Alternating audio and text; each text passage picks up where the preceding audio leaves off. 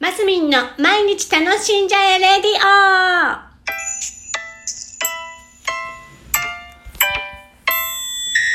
おはようございます。2021年6月4日金曜日。すいません。遅くなってしまった。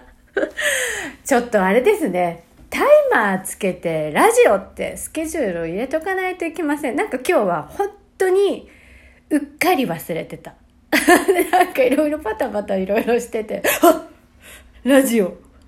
やってないと思って今慌ててポチッとなしましたよ。収録、録音。びっくりした。ねえ、もういけません。もうのほほんにも程がある。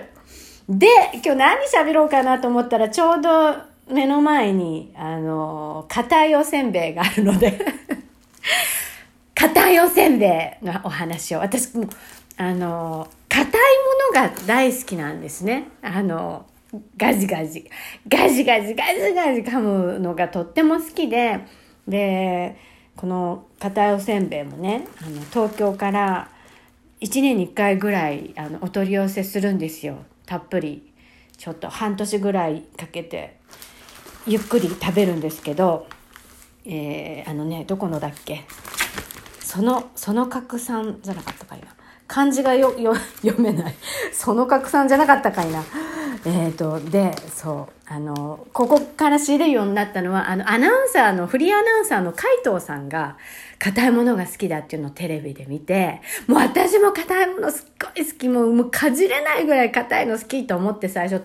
取り寄せて、その後はお店までに、あ、お店まで行った、行って、取り寄せて、お店まで行って取り寄せてっておかしいですよね。東京に行った時に、あの、実家、八王子に行く時に、えー、わざわざ寄って、そこに、えー、大量に買いだめして、あの、今の上の方にね、郵送するように段取ったりしてるんですよ。で、もう、もうリピーターなんですけど、とても硬いのが好きです。で、そこの、えっ、ー、とね、硬い、日本一硬いげんこつせんべいっていうのと、えっ、ー、と、なんだっけな、普通に、ガサガサ、極硬深川っていうね、あの、丸い普通のおせんべいと、両方、2種類、えー、取り寄せるんですよ、私。で、今回はちょっとごませんも、ごません、ごまのおせんべいも大好きなので、ごませんも入れてみたんですけど、このごませんもね、ごまがたっぷりで超美味しそう。で、あの、何度も取り寄せしてるので、今回はサービスで、手焼きのエビ、エビ味のやつが入ってて、私がまた桜エビがすごい大好きで、大好きで、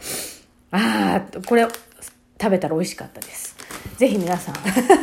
これその拡散じゃなかったかな、かんふあの、なんだろう。その拡散合ってるかな？ちょっと読み方ちょっと調べてから今喋り始め。どこにも振り仮名振ってないんだもん。なんか多分その拡散で合ってると思うんだけど、ぜひおすすめです。から、で、硬いものが大好きで、例えば焼き鳥で言うなら、もう軟骨が大好きなんですよ。あの、し、塩、塩って、塩味のね、軟骨。で、あれをガリッガリッガリッガリ食べるのが好きで、でも、自分で作るときは、家、軟骨を買ってきて自分で作るときは、フライパンで、えー、炒めていくんですけど、あの、油もしかずにね。もうその、えっ、ー、と、軟骨から油がにじみ出てくるので、キッチンペーパーで油を取りと、取りの取りのしながらしていくとカリッカリになるんですよ。こ結構こう、もう油がどんどん抜けてって、もう本当に骨とちょっとついてる肉みたいななるぐらいまで、茶色くなるまで 炒めまくって、それをガリッガリ言いながら、もうね、ビール飲んだり焼酎飲んだり好きのするのが実は好きでたまにそういうこともやるんですけど、まあ、そういうのが好きだからうちのね次女のりんちゃんも大好きで一緒になってもう取り合いしながら 鶏の軟骨ねもうカリッカリに焼いて食べるのがとっても好きです。でそれの延長でぬか床でもやっぱりこうちょっと歯ごたえがカリッカリってあるようなものが好きなんですよ。で大根だ人参だきゅうりなんていうのは定番でもちろん好きなんですけどこの間、あの、チャレンジしたんですけど、ごぼう。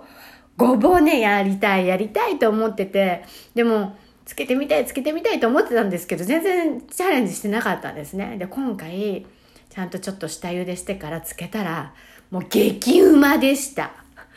ね、ごぼうも繊維たっぷりで歯ごたえもりもりあって、とっても美味しかったです。あの、日本で、例えばこう、歯ごたえがカリッ、ガリッガリってあるような、あの、食べ物があれば、ぜひ教えてください。これいいんじゃないのみたいの教えてもらったら、ぜひ取り寄せて食べたいと思います。好きなんですよ、硬いものがね。ほんと。っていうところでございました。えー、今日も楽しんで参りましょう。マスミンでした。